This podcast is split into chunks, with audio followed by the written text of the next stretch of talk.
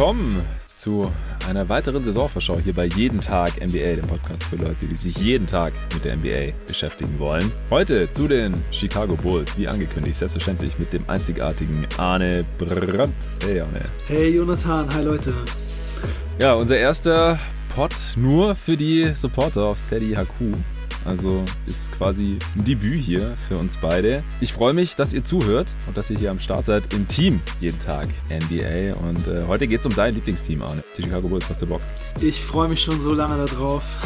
Seitdem die Offseason so ein bisschen ruhiger geworden ist, habe ich mir das Team von vorne bis hinten, von oben bis unten angeguckt und überlegt, wie das funktioniert und meine Gedanken darum gewälzt und ich war natürlich deswegen auch super heiß drauf, das erste Preseason-Game zu sehen und einfach mal zu sehen, wie es denn aussieht, wenn sie endlich spielen. Und es war mir eine große Freude, mir das anzusehen. Hast du es auch gesehen, Jonathan? Ja, ja, ich habe die erste Halbzeit mir angeschaut und ich musste echt die ganze Zeit an dich denken. So. Ich habe gedacht, ey, Arne guckt sich das an und er wird sich einen Ast freuen. Und du hast mich ja sogar dazu gebracht, dass ich hyped war auf dieses Team und dann haben die auch direkt losgelegt wie die Feuerwehr. Yes. Die Turnovers forciert und Würfel geblockt und ein Fastbreak nach dem anderen. Also, weiß nicht, die, die haben doch gefühlt die ersten acht Minuten so fast nur in Transition gepunktet, oder? Ja, also das war auch auf jeden Fall so, dass das äh, ein ganz großer Punkt war, was man immer wieder so gehört hat. Schnell spielen und das Personal des Teams ist dafür ja auch bestens geeignet. Mit Lonzo Ball hat man halt jetzt jemanden, der echt super clever, uneigennützig den Ball nach vorne pusht und nicht nur er. Also das äh, machen ja sowieso auch, auch teilweise andere Leute, aber gerade so dieses clevere Spiel von Caruso und von Lonzo Ball, das war so eine Erfrischung. Also sowas war ich von den Bulls schon gar nicht mehr gewohnt. Also Kobe White ist eher dafür bekannt, dass er den Ball nicht nach vorne passt. Es ist ja. wirklich sehr, sehr schön gewesen, äh, das anzusehen. Und eine andere Sache, die halt sehr auffällig war, was du auch gerade schon meintest, so diese ganzen defensiven Plays, gerade von den Guard-Positionen, das hat man halt auch in den letzten ja. Jahren sehr selten gesehen. Es sei denn, es waren Leute, die in der Offensive absolute Nullnummern sind. Echt krass. Ich wollte gerade sagen, so unter Boylan, da gab es doch auch dieses aggressive Trap-Scheme mit äh, Chris Dunn und so. Ja, das stimmt. Da war dann auch teilweise mal so ein bisschen was möglich, aber ich muss echt sagen, unter in der Boylan-Zeit habe ich einfach nicht so viel Bulls geguckt. Da war ich so ein bisschen raus. Also da war, ja. war ich definitiv nicht so heiß auf das Team, nicht so dran. Ich bin jetzt gerade, ja, ich, also ich bin vielleicht so heiß auf dieses Team wie noch auf gar kein Bulls-Team. Noch auf gar kein. Ich habe Echt? Ich hab gedacht, du sagst jetzt wie seit äh, Derrick Rose MVP-Saison. Ja, ja, doch, du hast völlig recht. Was, was ist mit den 90s Bulls? Äh, die gab es, glaube ich, auch mal noch. Ja, aber. aber das war eine andere Zeit. Ja, bei den 90s Bulls, da war das so ein bisschen anders. Bei den 90s Bulls, da war es halt immer so, man konnte sowieso nur die Bulls sehen. Da wurde einem das immer so vorgesetzt und da war auch mhm. oft schon klar, die gewinnen sowieso jedes Spiel. Und ich habe den Teams natürlich total abgefeiert und so, aber da war es dann manchmal tatsächlich schon so, dass ich mir gewünscht habe, die irgendwann auch mal verlieren zu sehen und so. Das war schon, ja. das war schon, schon irgendwie so eine merkwürdige Startphase für mich. Da wollte ich einfach auch mal sehen, dass irgendein anderes Team die einfach mal schlägt. In so einer 72 Siegesaison dann und so. Ja, aber ich muss schon sagen, klar, die Derrick Rose Teams, da war ich vielleicht noch ein bisschen heißer, dann teilweise gerade so, wenn die Playoffs losgingen und so gegen LeBron, das war schon heftig. Aber ich bin schon extrem heiß auf dieses Team. Also ich find's einfach super cool und freue mich total drauf, mir das anzusehen. Auch gerade so dieser Fakt, dass so viele Leute gesagt haben, dass das Team nicht so gut ist und auch die Betting Line zum Beispiel bei 42,5 liegt. Da Also ich kann schon Spoiler. mal, ich kann schon mal ein bisschen spoilern, ich liege da leicht drüber. ja, ich bin gespannt. Also man äh, merkt dir die Euphorie definitiv an. Lass uns trotzdem noch ganz kurz nochmal zusammenfassen, was passiert ist. Äh, vielleicht so im Kalenderjahr 2021. Also man äh, hat sich jetzt so nach und nach von fast allen Picks der letzten Jahre getrennt. Also ich habe jetzt auch so Denzel Valentine ja schon fast wieder vergessen. Mhm. Das ist auch mal ein war, war nicht sogar ein Lottery-Pick? Ja, war der so war 14. Pick. Ja, ich glaube 14 war, ja. Ja, der ist natürlich jetzt auch weg. Ich glaube, der hat gar keinen garantierten Vertrag mehr bekommen. Äh, dann Wendell Carter Jr. wurde ja im Trade für Vucevic abgegeben. Das war der sechste Pick gewesen. Äh, Markenen wurde immerhin dann noch im seinen Trade abgegeben, aber in dem hatte man ja auch kein Interesse mehr jetzt hier als Restricted Free Agent. Das waren hoher Lottery-Pick gewesen. Kobe White ist noch da als einziger, aber hat irgendwie gerade auch nicht, weil er eine Schulterverletzung hat und du scheinst ihn jetzt auch nicht besonders zu vermissen hier. Nee, nicht so. Ja, ich habe jetzt schon die letzten Tage so überlegt, ob ich ihn noch wiedersehen will.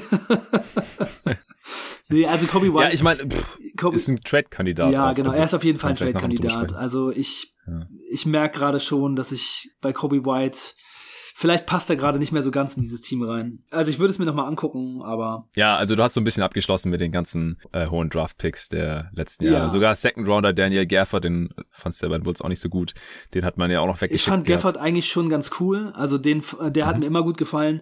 Ich fand es einfach nur nicht okay. so schlimm, als er weggetradet wurde, weil er ganz eindeutig bei den Bulls einfach keine Rolle bekommen hat. Also die, man hat einfach gemerkt, dass die Bulls nicht so viel von ihm halten, dass sie, dass sie ihm die Minuten geben. Und dann war es halt für mich auch okay, dass sie ihn wegtraden. Ja.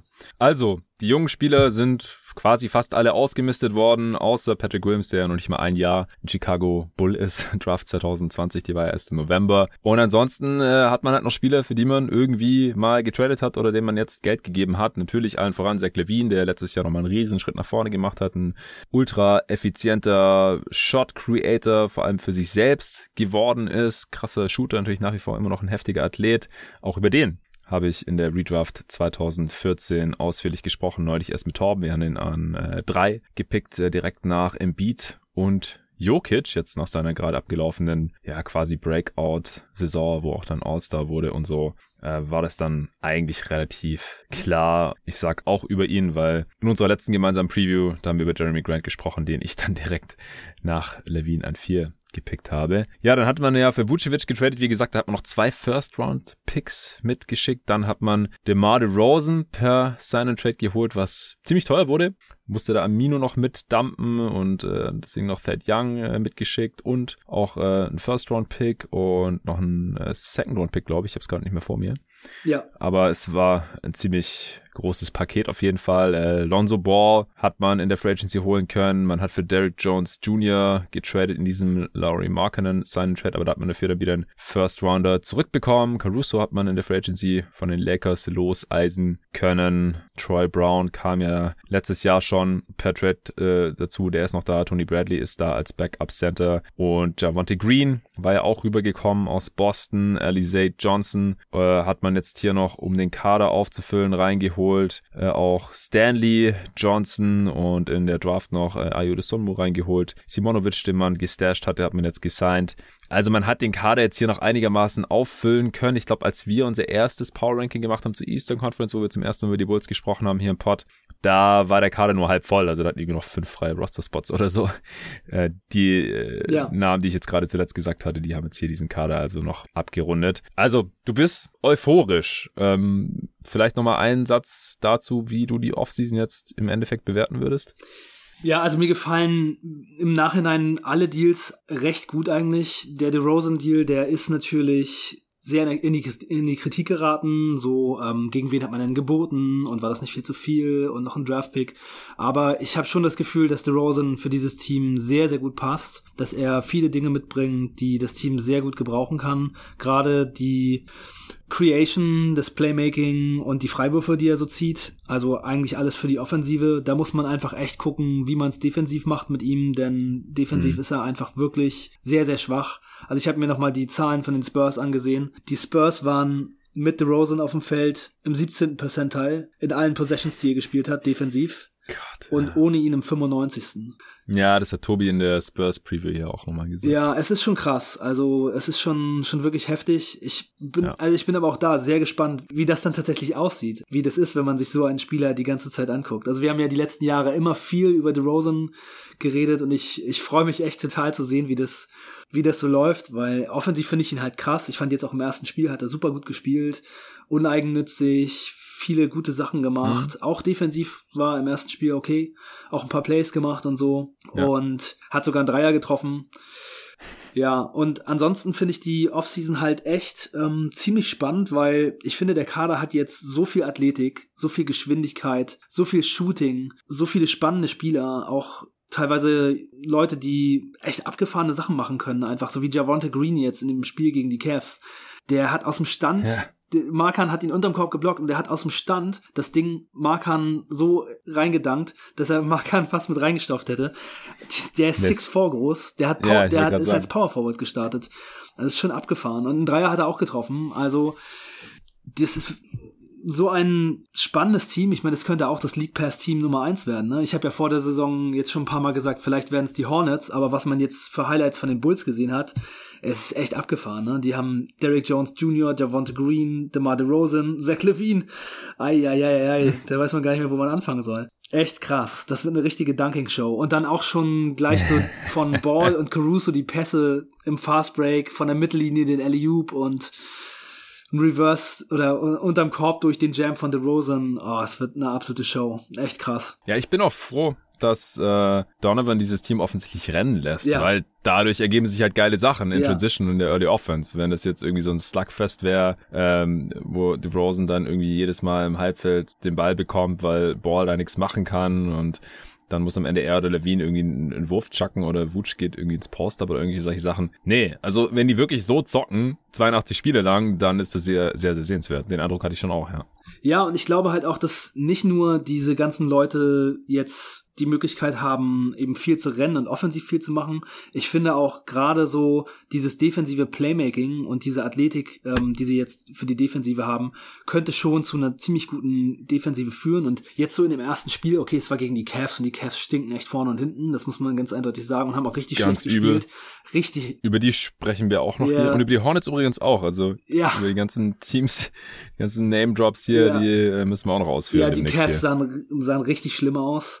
Die waren völlig überfordert. Aber trotzdem, also was die Bulls einfach mit ihrer Länge defensiv da so gemacht haben, da ist es schon schwer vorzustellen, dass das Team defensiv wirklich schlecht wird. Weil, wenn man sich die Leute anguckt, die so im Kader drin sind, dann würde ich sagen, DeRozan ist erwiesenermaßen und ziemlich sicher ein schlechter Verteidiger. Aber und Kobe White würde ich sagen, der ist im Moment auch ein schlechter Verteidiger. Aber alle anderen, die Spielzeit kriegen werden, sind, finde ich, mindestens durchschnittlich. Also auch zum Beispiel Vucevic und Levine sind keine schlechten Verteidiger mehr. Das kann man echt nicht sagen. Also auch gerade Vucevic ist, glaube ich, ein bisschen underrated, weil in Orlando waren die Defenses mit ihm in der Mitte schon immer ganz gut. Okay, auch teilweise mit guten Defendern rundherum. Ja. Aber auch letztes Jahr waren die Bulls in der Defense im Mittelfeld und er macht halt viele Sachen richtig und er ist ein sehr guter Rebounder. Und die Bulls waren letzte Saison bei den Rebounds in der Liga so de gerade Defensive Rebounds mit am besten. Also das ist halt auch schon dann was wert, wenn man nicht so viele Offensive Rebounds zulässt. Ja, also ich sehe da schon einen guten Weg, wie man The Rosen so ein bisschen verstecken kann und der Rest halt dann eben einfach klickt. Ja, ich kann deine Euphorie auf jeden Fall größtenteils nachvollziehen. Bei der Defense bin ich noch nicht so ganz überzeugt. Also mit Vucevic auf dem Feld war man im 31. Percentile, was die Defense angeht. Klar war es keine riesige Sample Size und die Bulls ja, waren da sehr angeschlagen. Äh, Levine hat da noch einen Großteil der Saison verpasst, aber ich glaube, an ihm lag es jetzt nicht, dass die Defense dann so schlecht war. Auch bin mir noch nicht sicher, ob ich Levine wirklich als durchschnittlichen Defender ansehen. Man sagt es oft so bei Spielern, die nicht so toll verteidigen, ja, ist halt ein durchschnittlicher Defender. Aber es gibt halt so viele gute Defender in der Liga, dass es ja für jeden durchschnittlichen Defender ja auch einen unterdurchschnittlichen geben kann, weil sonst landet man da ja nicht im Durchschnitt. Ja, deswegen würde ich das gerne immer noch abwarten. Und wenn man halt davon ausgeht, dass Vucevic ein durchschnittlicher Defender ist, ich weiß nicht, ob er nicht vielleicht sogar durch die Jahre in Orlando da ein bisschen overrated ist mittlerweile. Ah, ich weiß nicht. Äh, er ist halt schon auch relativ limitiert. Er ist kein guter Rim Protector. Also er ist nicht mies, das nicht, aber so gut finde ich ihn echt nicht. Durchschnitt, okay, ja, sagen wir Durchschnitt, ja. Äh, DeRozan ist mies, da gibt's keine Diskussion. DeRozan ist richtig mies, ja. Sagen wir, Levine ist auch Durchschnitt. Ball ist gut, aber auch eher ein Team-Defender als jetzt ein On-Ball-Defender. Dann bleibt halt noch der 20-jährige Patrick Williams. Also ich glaube halt, dass die Starting Five schon eine eher unterschiedliche Defense stellen wird. Leider. Also von, von der Bank kommt da noch Caruso. Der ist stark, keine Frage, aber er ist halt kein Starter. Er spielt auch keine Starter-Minuten höchstwahrscheinlich.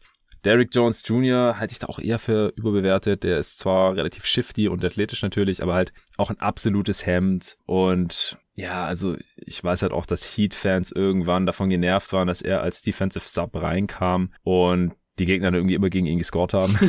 also ich bin da personell zumindest bisher nicht so überzeugt ja. von der Chicago Bulls Defense. Offensiv finde ich auch, dass es alles sehr gut zusammenpasst. Ich habe auch im Korbjäger-Pod den ich jetzt hier gefühlt jedem Pod gerade hier nochmal erwähne, aber da habe ich halt schon über jedes Team in der Eastern Conference gesprochen, bevor ich eine Preview drüber aufgenommen habe, jetzt auch. Da habe ich halt auch gesagt, es ist ein sehr, also es ist eine Ansammlung von sehr weirden Skillsets. Ja, Wutsch ist ein ziemlich einzigartiger Spieler. Äh, als ja, Scoring Big, der ganz gut passen kann, äh, der einen guten Touch hat, der gar keine Freiwürfe aber auch zieht und wie gesagt, aus meiner Sicht hat maximal... Ja, ja, Freiwürfe ziehen sie ja alle nicht, das ist echt ja, krass. Außer Rosen, oder? Ja, der Rosen, der wird das jetzt vielleicht ändern, aber letzte Saison, da haben die Bulls pro Spiel 17 Freiwürfe gezogen und 26 Teams haben mehr als 20 Freiwürfe pro Spiel gezogen. Also sie waren schon, ja. sie waren schon extrem weit abgeschlagen. Ja, aber ergibt es überhaupt so viel Sinn, immer von den letztjährigen Bulls zu sprechen? Die haben doch kaum noch Spieler vom letzten Jahr. Also Spieler, ja. die das ganze Jahr auch da gespielt haben. Ja, du hast recht. In diesem Fall ähm,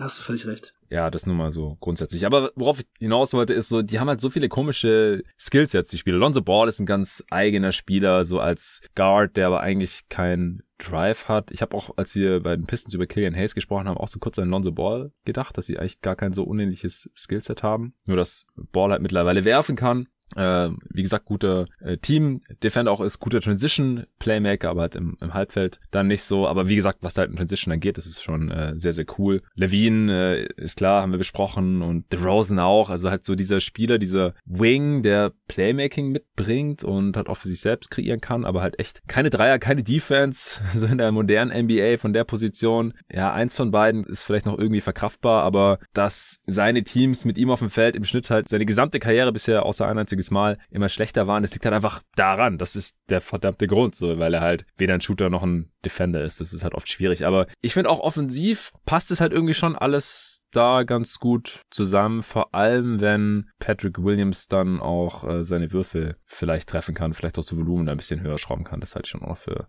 relativ wichtig. Ja, ja, ja, das würde ich auch sagen. Also Patrick Williams wird sowieso ein sehr wichtiger Spieler werden für dieses Team. Also wenn er. Und der ist gerade verletzt. Ne? Ja, aber er ist bald wieder da. Also die Ansage war vier bis sechs Wochen raus und es war schon jetzt vor vier Wochen ungefähr, dass, dass er sich verletzt hat. Also er müsste jetzt schon bald wiederkommen. Ach, so lange ist das schon her. Ja, ja, das ist schon, also als, als ich es gehört habe, war es schon zwei Wochen her. Das ist, die Nachricht kam zwei Wochen zu spät raus. Und da ist er auch hm. schon wieder durch die Gegend gelaufen. Also da wurde er ja. schon bei einem äh, WNBA-Game gesehen, wo er einfach ganz normal rumgelaufen ist. Also ich glaube nicht, dass es noch so lange dauert, bis er zurückkommt. Ja, trotzdem schade, dass halt so ein junger Spieler ja. die gesamte Vorbereitung verpasst. Ja. Das hätte ihm schon nochmal helfen können.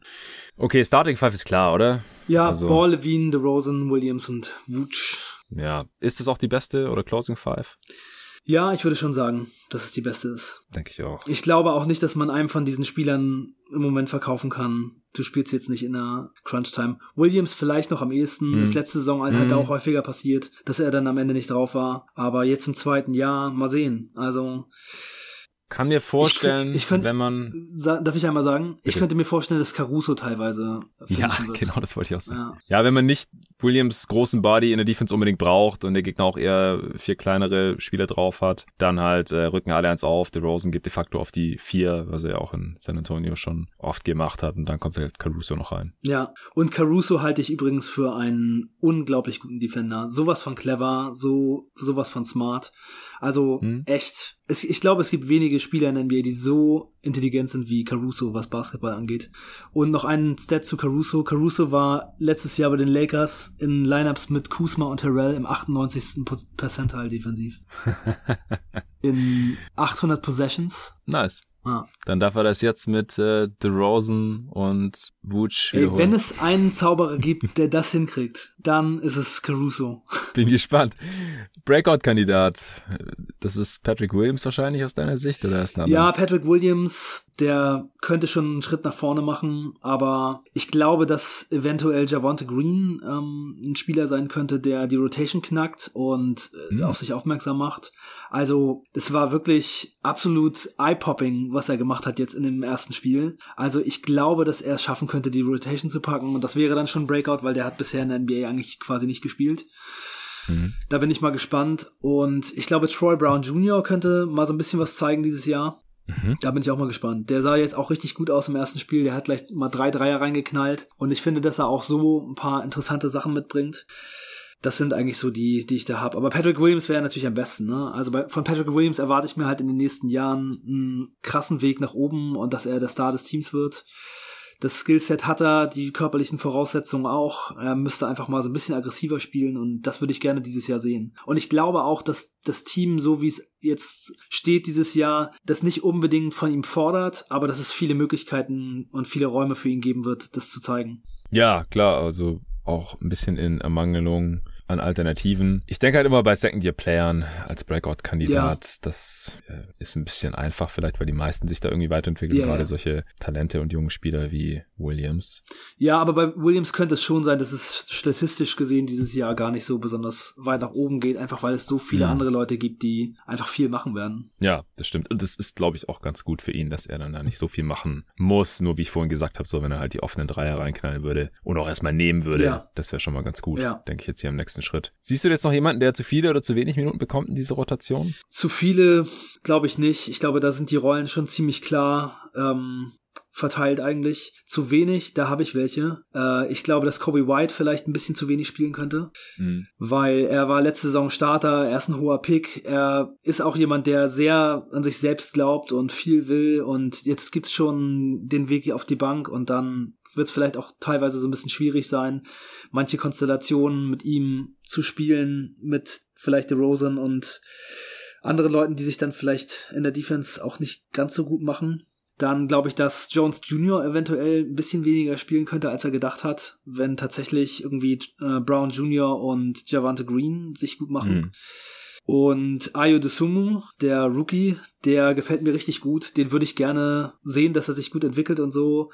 Der wird diese Saison ja. wahrscheinlich auch wenig zum Einsatz kommen, vielleicht eher G-League ja, spielen. Aber das ist dann vielleicht auch ähm, ganz gut. Und wenn Javante Green es nicht schafft, die Rotation zu knacken, dann würde ich es auch sehr schade finden. Dann würde ich auch sagen, das sind zu wenig Minuten. Also den Typ würde ich echt gerne einfach ab und zu sehen ich hoffe, dass er es schafft. Ja, ist, ist schon cool zuzuschauen. Ist halt ein defensiver Playmaker. Also, hast ja vorhin gesagt, 6'4, aber kann halt so springen, dass er trotzdem eigentlich ein Shotblocker ist ja. von seiner Position. Der hat im ersten Viertel zweimal Evan Mobley geblockt, um 1 gegen 1. Ja, er hat ja, ihn im Post verteidigt und hat ihn weggeblockt. Ja, hat er doch so witzig gegrinst. Ja. und hat davon einen Dreier reingeknallt. Ja. Das muss er halt öfter machen. Dreier nehmen. Er hat den Alley-Oop, einen Dreier, vier Blocks, zwei Steals. Echt abgefahren. Er hat äh, Markern in den Korb gestopft und die noch einmal mit dem Eurostep direkt attackiert.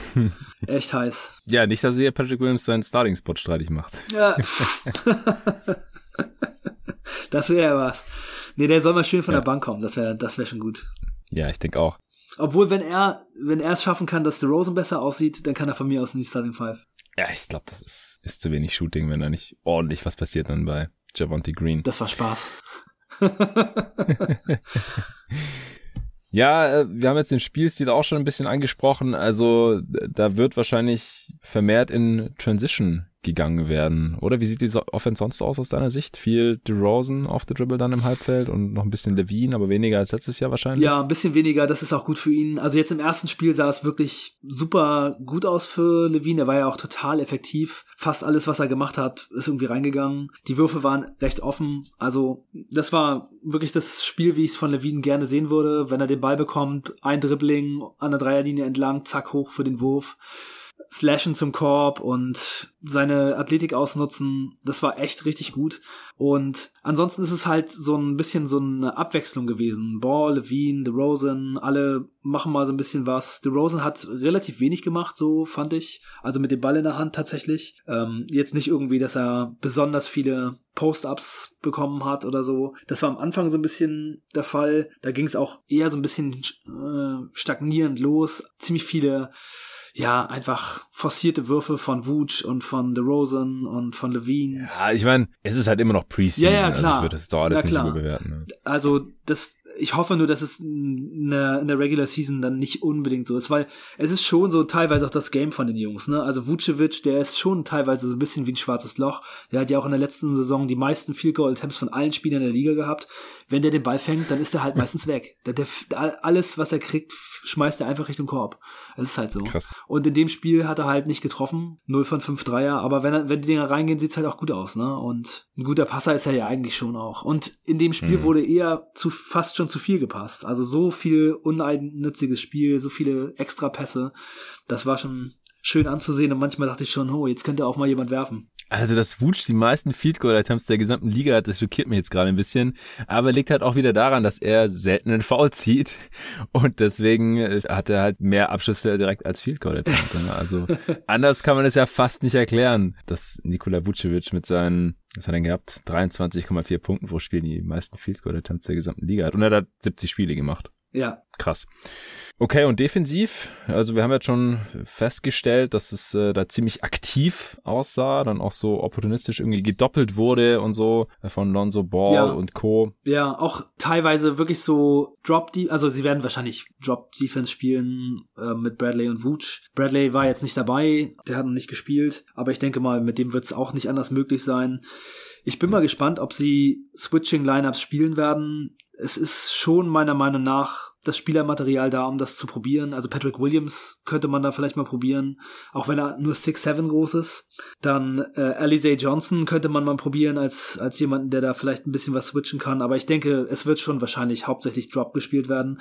Aber was jetzt in der Drop Defense vielleicht eine ganz gute Hilfe sein könnte, ist eben, dass Ball und Caruso echt gute Verteidiger sind. Also ich halte da von beiden sehr viel und die haben jetzt eben dann das teilweise geschafft, wieder zurückzukommen ins Play und von hinten einen Stil zu holen oder einen Wurf zu blocken und trotzdem irgendwie noch, obwohl sie im, im Screen quasi hängen bleiben, noch in das Play zurück. Teilweise war es im ersten Viertel mit Kevin Love, es ist ein paar Mal schief gegangen. Da fand ich die Defense eigentlich ziemlich schlecht, dass sie dann nicht einfach switchen und Caruso rausgeht. Und da hat er zweimal Love den offenen Dreier gegeben, weil er einfach mitgegangen ist mit dem Ballhändler und dann sind die Dinger reingeflogen, aber danach haben sie es dann im Griff gehabt. Und Love hat auch nicht viel gespielt, sonst äh, hätte er es vielleicht auch nochmal machen können. Aber ich denke, es wird Drop mit aggressiver Defense von den Guards und äh, das wird wahrscheinlich das defensive Scheme sein. Und dann eben, wie du sagst, teilweise vielleicht mal so ein bisschen mehr Ball Pressure oder ein ausgefallenes Play, weil die alle so viel länger haben und sowas, aber das wird es wahrscheinlich schon sein.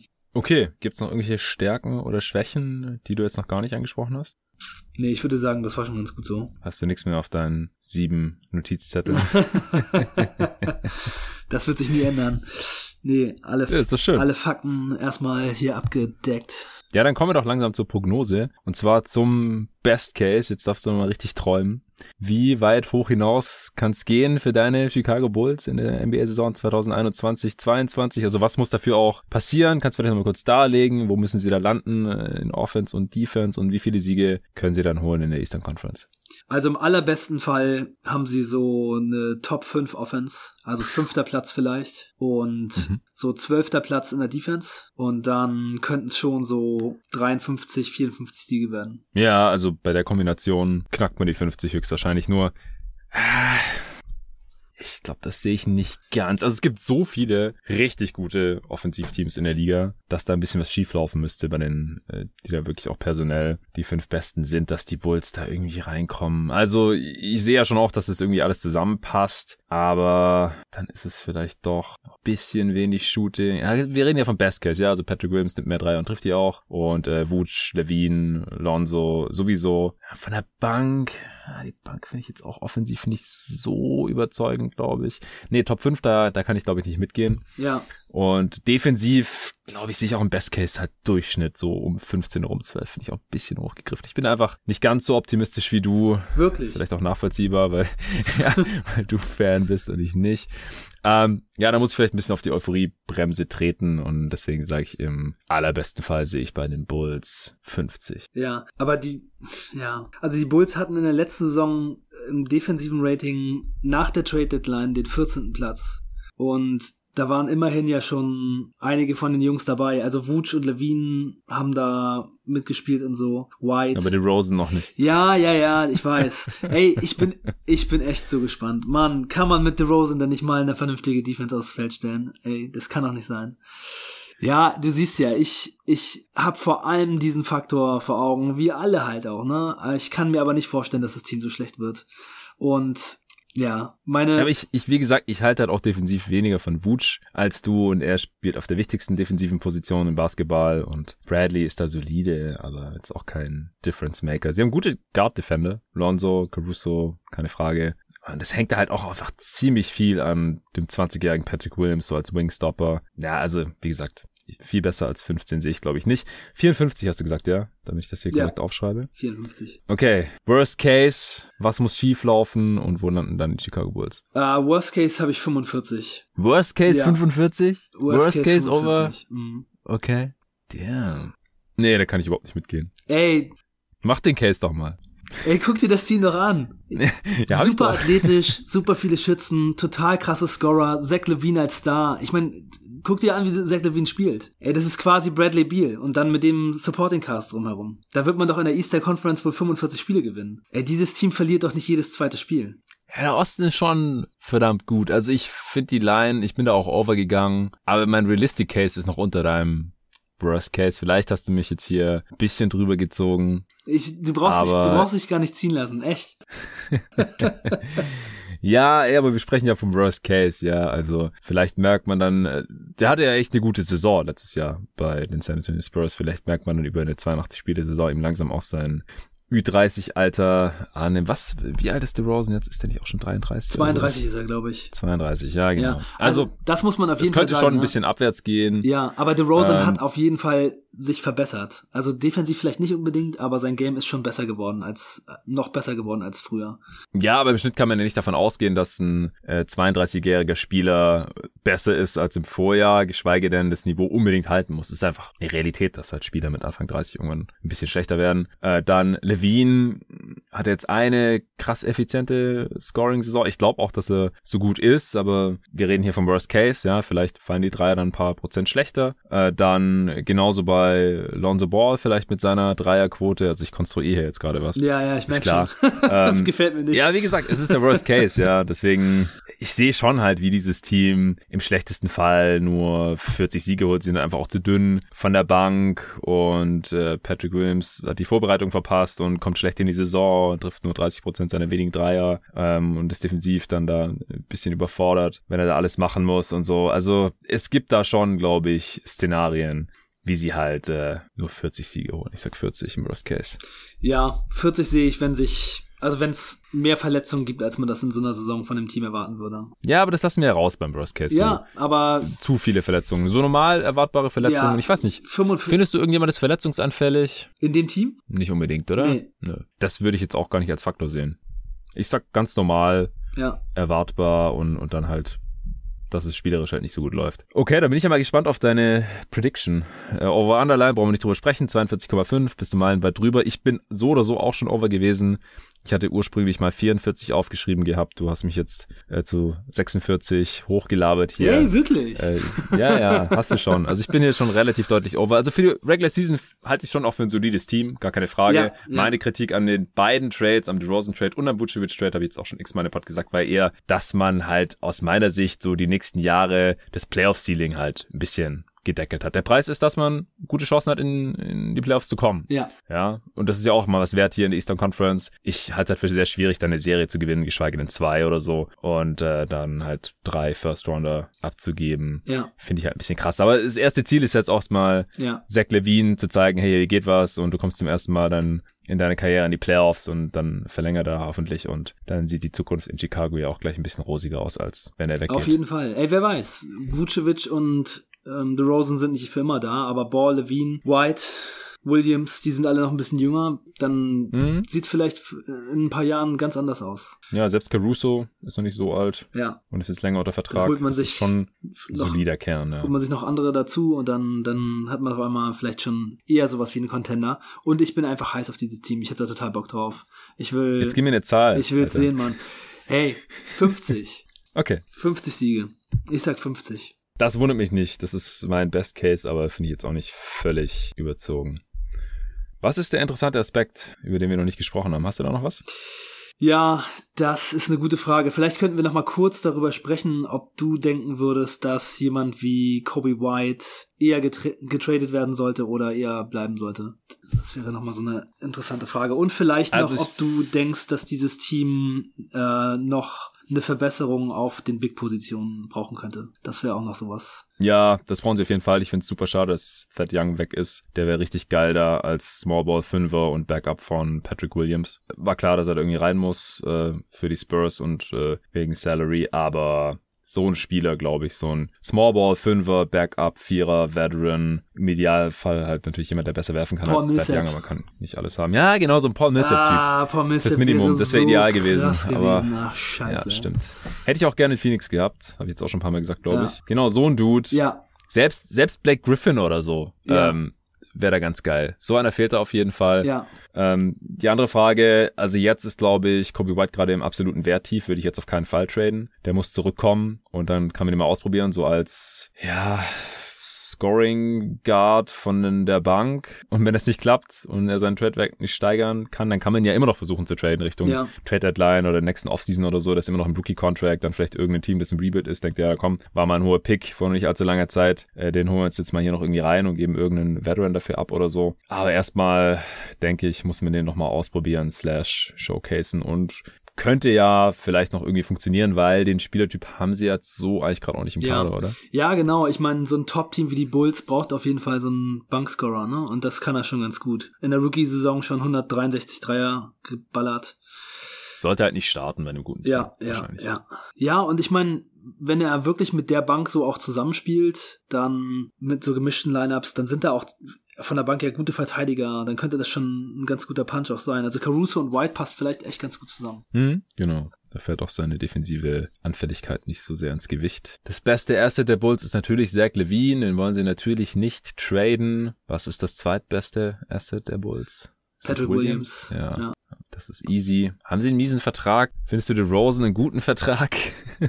Mm, Also der Vertrag ist schon satt, würde ich mal sagen. Und der muss auf jeden Fall diese Saison zeigen, dass er das Geld wert ist.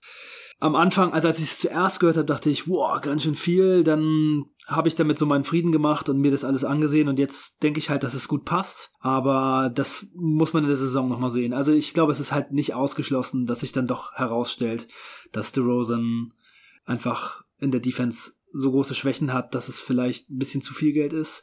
Und ich glaube auch schon, dass manche Teams ihm das vielleicht nicht mehr gezahlt hätten. Ich glaube, dass die komplette deutsche Twitter-NBA-Blase ihm das Geld nicht gezahlt hätte. Ziemlich sicher.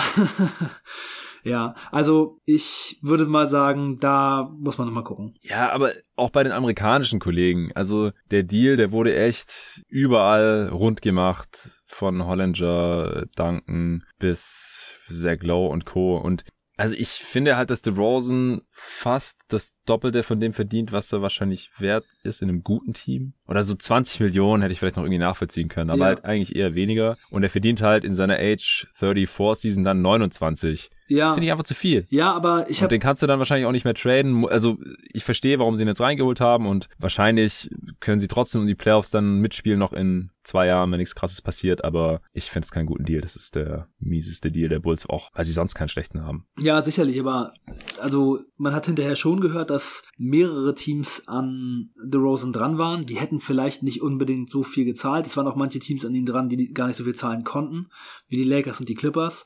Aber es war auf jeden Fall schon ein Markt für ihn da und die Bulls wollten ihn halt unbedingt haben. The Rosen sieht sich halt selbst als Star, der so bezahlt werden sollte und so ist es halt dann am Ende so gelaufen. Ich meine, man kann halt schon sagen, okay, warum habt ihr denn so viel für ihn bezahlt? Aber die Bulls haben ihn halt bekommen und wer weiß, ob sie ihn für 20 gekriegt hätten. Vielleicht hätte er dann auch einfach gesagt, ey, ich habe hier noch ein anderes Angebot. Ich gehe zu einem anderen Ja, Team. die Lakers, die Lakers hätten ihn auch anscheinend per Sign and Trade ja, geholt genau. und hätten ihn dann ja auch was zahlen können, Ja. also weit mehr als irgendwie Mid-Level oder Ja, und er sowas. kommt aus LA. Le er war bei LeBron zu Hause, hat bei ihm auf dem Sofa gesessen und LeBron hat Ja, gesagt, genau. hier komm zu uns. Und er ist jetzt bei Und den das war noch Bulls. vor dem Westbrook-Deal. Und dann Ja. haben sie halt für Westbrook getradet Genau. und dann ging es sowieso nicht mehr. Aber ja, es, es wäre schon, also ursprünglich wäre es irgendwie möglich gewesen. Zu dem Zeitpunkt, wo die Bulls es dann gemacht haben, da habe ich halt den Markt für DeRozan schon überhaupt nicht mehr gesehen. Also da hätte er wirklich sagen müssen, okay, dann gehe ich für einen kleinen Bruchteil dieses Gehalts halt lieber zu den Clippers oder dann doch noch zu den Lakers fürs Minimum oder für einen Teil der Mid-Level, was sie dann Kendrick Nunn gegeben haben. Irgendwie so. Hätte er vielleicht gemacht, aber ihm dann halt gleich so viel Geld zu geben, kann ich nicht nachvollziehen, werde ich nicht nachvollziehen können. Aber ja, sie haben ihn bekommen, das war das Ziel, das haben sie erreicht, um Levine vielleicht auch glücklich zu machen. Und ich denke halt, dass es jetzt der mieseste Vertrag der Bulls ist. Wir müssen mal im Schedule gucken, wann die Bulls gegen die Suns spielen. Dann müssen wir auf jeden Fall zusammen gucken. Yes, sehr gerne. Das machen wir. Gut, wenn du nichts mehr hast zu deinen Chicago Bulls, dann wären wir auch schon durch. Nee, das war's. Sehr schön. Dann äh, danke dir, Arne. Allen danke fürs Zuhören und selbstverständlich auch fürs Supporten. Äh, danke, dass ihr hier am Start seid und bis zur nächsten Preview. Bye bye. Ja, da waren wir jetzt recht flott durch eigentlich.